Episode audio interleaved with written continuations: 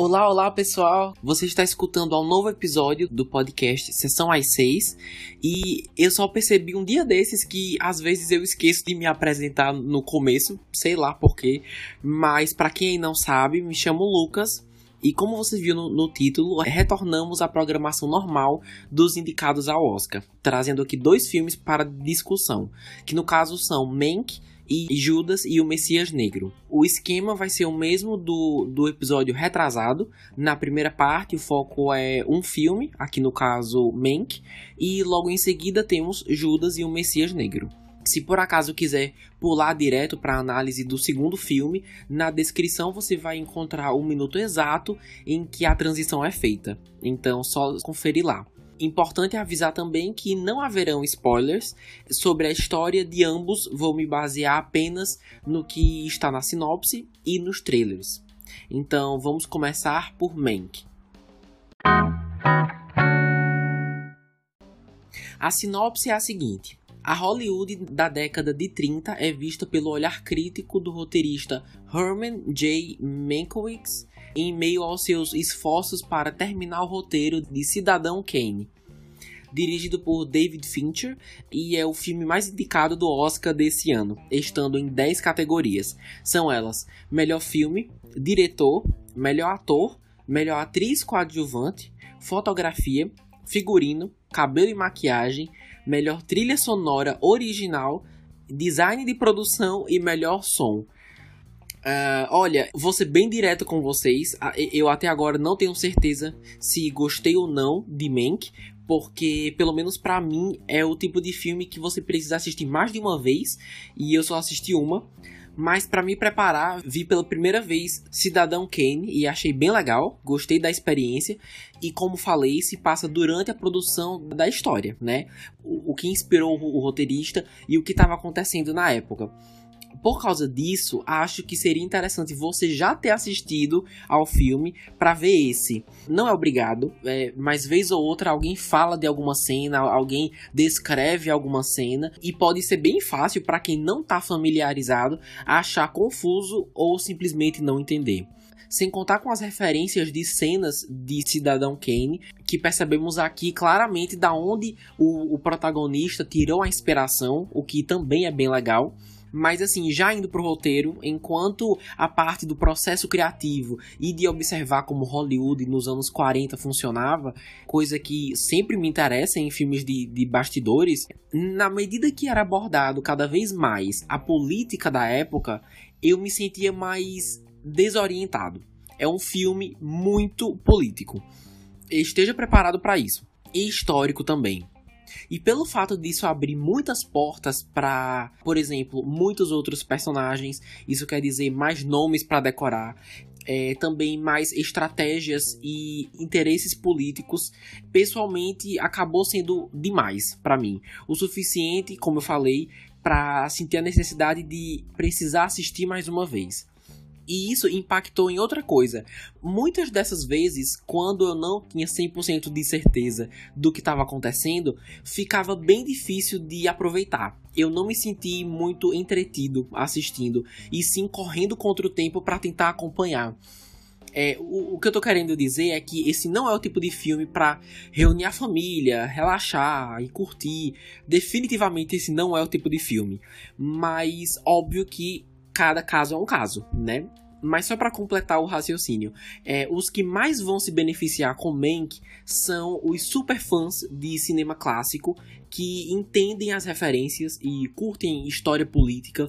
Mas se você não faz parte de nenhum desses grupos, não ficaria surpreso se precisasse desligar no meio do filme por não conseguir terminar o, roteiro é bem denso e assim como o Cidadão Kane tem vários saltos entre cenas no presente e no passado, então é bom ficar ligado porque oscila bastante.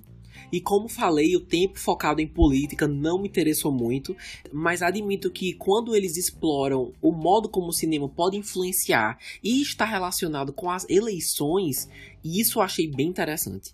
Mas a política em si eu teria reduzido um pouco, sendo bem sincero.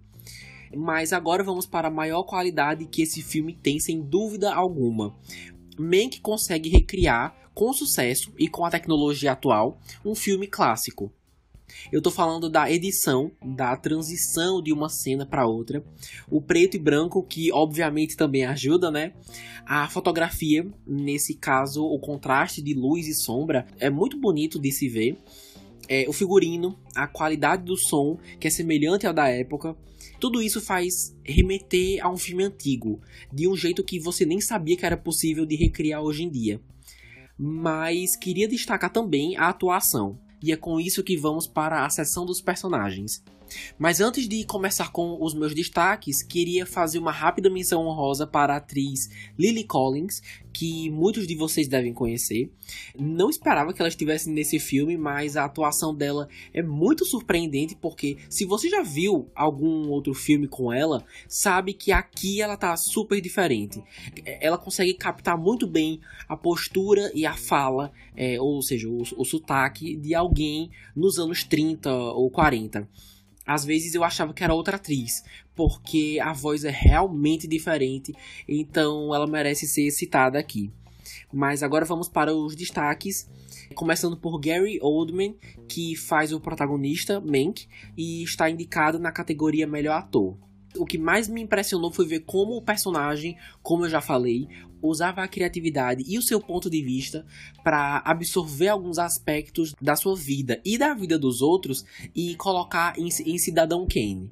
Mas fora isso, não tenho muito o que dizer, sabe? Além de um monólogo bem interessante no terceiro ato, não sei se ele precisava ser indicado. E outra, às vezes eu tinha a impressão que o filme tratava o seu vício em bebida de forma bastante positiva. E eu não sei o que pensar disso. É, não sei se foi a melhor abordagem para esse tema. Mas eu não conheço a história do, do cara na vida real, do, do Mank. Não sei o quanto disso realmente aconteceu, né? Então também tem isso. Isso também deve ser levado em consideração. Mas agora, seguindo para a próxima, temos Amanda Seyfried como Marion e está indicada a melhor atriz coadjuvante. Achei sua interpretação bem mais chamativa, adorei ela nesse papel, gostei da relação dela com o Mank, as interações deles são bem legais, e também achei interessante o modo como a Marion está relacionada com o filme Cidadão Kane. Mas no fim das contas, realmente achei justo a, a sua indicação. Fez um trabalho muito bom e, e vamos ver aí se ela vai levar. Uh, bom, no geral, Mank é um filme super político, que consegue recriar muito bem as características de um filme antigo. E se você olhar bem atentamente, ele tem algo a dizer, porém definitivamente não é para todo mundo. Já está disponível no catálogo da Netflix sem nenhum custo adicional. E dá para perceber por que é o mais indicado pela academia, né? Não é novidade que Hollywood prestigia bastante filmes sobre Hollywood. O primeiro que me vem em mente é La La Land. E aqui ainda tem um contexto histórico e está diretamente relacionado com outro filme icônico, também muito aclamado pela academia, no caso Cidadão Kane. Então faz sentido ter esse destaque todo. É, como falei, talvez eu reassista para entender melhor, mas há outros filmes indicados que me chamaram mais atenção. Mas finalizo aqui a primeira parte dessa edição, comentando sobre Mank, e dou início agora à segunda parte, com Judas e o Messias Negro. Então é isso, bora lá. Aqui vai a sinopse. O filme conta a história da ascensão e queda de Fred Hamilton, ativista dos direitos dos negros e revolucionário líder do Partido dos Panteras Negras. Com a ajuda de um criminoso chamado William O'Neill, o FBI investiga uma tentativa de silenciar Hamilton e seu partido. É dirigido por Shaka King, é, que também é produtor. E uma curiosidade é que outro produtor é Ryan Coogler, é super reconhecido por dirigir o filme Pantera Negra. E está concorrendo a seis categorias: melhor filme, melhor ator coadjuvante para dois atores, é, melhor roteiro original, canção original e melhor fotografia. Bom, assim como o Mank, é super político, mas é interessante porque a política aqui é bem melhor explicada. Também porque é o tema principal do filme, né? No caso, o Partido dos Panteras Negras e sua luta por igualdade, lá nos anos 60, 70. E o contraste com a política autoritária da época. Uma coisa interessante de perceber é que, parando para pensar, assim como Mank está para Cidadão Kane, Judas e o Messias Negro está para Os Sete de Chicago. Filme que também está indicado ao Oscar e já foi comentado aqui no podcast. Se tiver interesse, o link vai estar aqui na descrição. Mas digo isso porque o julgamento de Chicago é mencionado aqui na história e as narrativas estão bem relacionadas. Então, se você está começando ou tiver interesse em assistir alguns filmes do Oscar, recomendo fortemente assistir os dois juntos.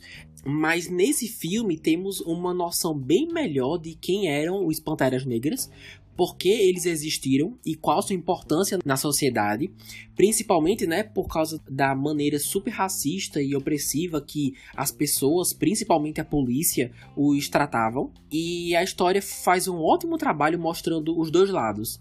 Por que a resistência negra e porque isso significa uma ameaça àqueles que abusam do poder. E esses abusos também são nítidos. Há múltiplos momentos em que o público percebe que é pessoal, é, e por isso, na maioria das vezes, eles não jogam limpo, digamos assim, com esse abuso de, de autoridade. Outra coisa é que esse filme veio muito a calhar no momento atual em que vivemos. Claro que houve progresso ao longo das décadas, mas há muitos problemas que lidamos hoje que, parando para pensar, são os mesmos de antes. O melhor exemplo disso é o movimento Vidas Negras Importam, ou Black Lives Matter, que ainda luta por igualdade e contra a violência policial. Então não tem um momento melhor para esse filme ser lançado. Eu também adoro que a história apresenta esse partido de forma bem justa pelo menos eu achei, que na maior parte era um grupo pacífico, mas o roteiro não ignora seus momentos mais violentos, usando armas só quando necessário para a autodefesa do próprio grupo. É, também é enaltecido as trágicas consequências de se participar de uma guerra civil, né? As perdas, as vítimas, o luto e a, e a injustiça que sempre estão presentes. E isso também não é ignorado pelo diretor. Mas o aspecto mais interessante de tudo isso é como a história, baseada em fatos reais, possui paralelos incríveis com a Bíblia. Esse episódio é sem spoilers, eu não, então não posso dizer exatamente quais são esses momentos, mas as comparações do infiltrado no partido com Judas e a sua traição a Jesus tem umas cenas que são assim incrivelmente bem pensadas.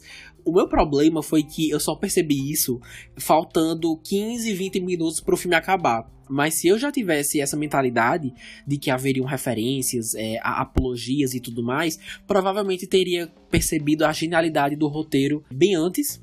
Mas o roteiro não seria o que é sem as grandes performances que lhe dão vida. Por isso entramos agora na categoria dos personagens. Começando pelo maravilhoso Daniel Kaluuya, como Fred Hampton, é, ativista afro-americano que por muito tempo ajudou a dar voz ao partido. E assim, os momentos que mais me impressionam foram os monólogos, quando ele fazia algum discurso na frente de várias pessoas.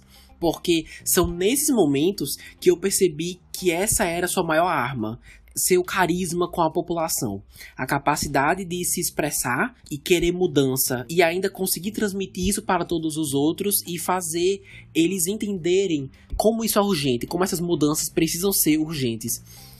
Daniel Kaluuya tá bem diferente mudou o sotaque, né, o modo de falar, a postura também, e dá para notar isso principalmente nesses seus discursos. É alguém com muita personalidade e assistindo você percebe que não é à toa que várias pessoas no, no poder se sentem ameaçadas por ele. Está indicado a melhor ator coadjuvante e fico muito feliz pela indicação. É um ótimo ator. Seguindo aqui com Lakeith Stanfield como Bill O'Neill, também indicado ao melhor ator coadjuvante. ele faz o, o, infiltrado no partido e a complexidade do personagem é muito interessante de assistir. É, só pela expressão facial a gente já percebe quando ele se questiona se está fazendo a coisa certa e na medida que seus dilemas se tornam mais complexos, isso se torna ainda mais visível pelo físico do ator, sabe? Se vocês prestarem atenção, dá para perceber isso. Também fez um ótimo trabalho Uh, bom, Judas e o Messias Negro, ou Judas and the Black Messiah, é um filme muito importante sobre a história das pessoas negras em busca de condições decentes, em meio à hierarquia sufocante da época, e nos faz perceber como se assimila com os dias atuais e os movimentos existentes até hoje. É, como falei, é bem político, mas nesse caso não me atrapalhou, foi executado de uma forma que, que faz sentido para quem assiste e é trágico também. É meio triste e vale lembrar, mas super relevante. A obra, no momento em que esse episódio está sendo gravado, não se encontra em nenhum serviço de streaming. Mas há um mês atrás, mais ou menos, estava disponível em cartaz nos cinemas aí pelo país. Deve ser só uma questão de tempo até alguma plataforma adquirir os direitos e adicionar no catálogo. Então, recomendo demais. É, e assim, finalizo mais um podcast sobre o Oscar. Próxima semana damos continuidade às análises duplas dos indicados. E para ficar por dentro de tudo isso, recomendo que me siga lá no Instagram, arroba 6 para saber quando um episódio está disponível. E comenta lá se você já viu algum desses filmes, se você compartilha da minha opinião sobre Mank, se você gostou ou não, que eu quero saber compartilha para algum amigo que assistiu algum desses filmes e acha que vai gostar dessa edição. Mas eu vou ficando por aqui. Nos encontramos na próxima semana e até a próxima.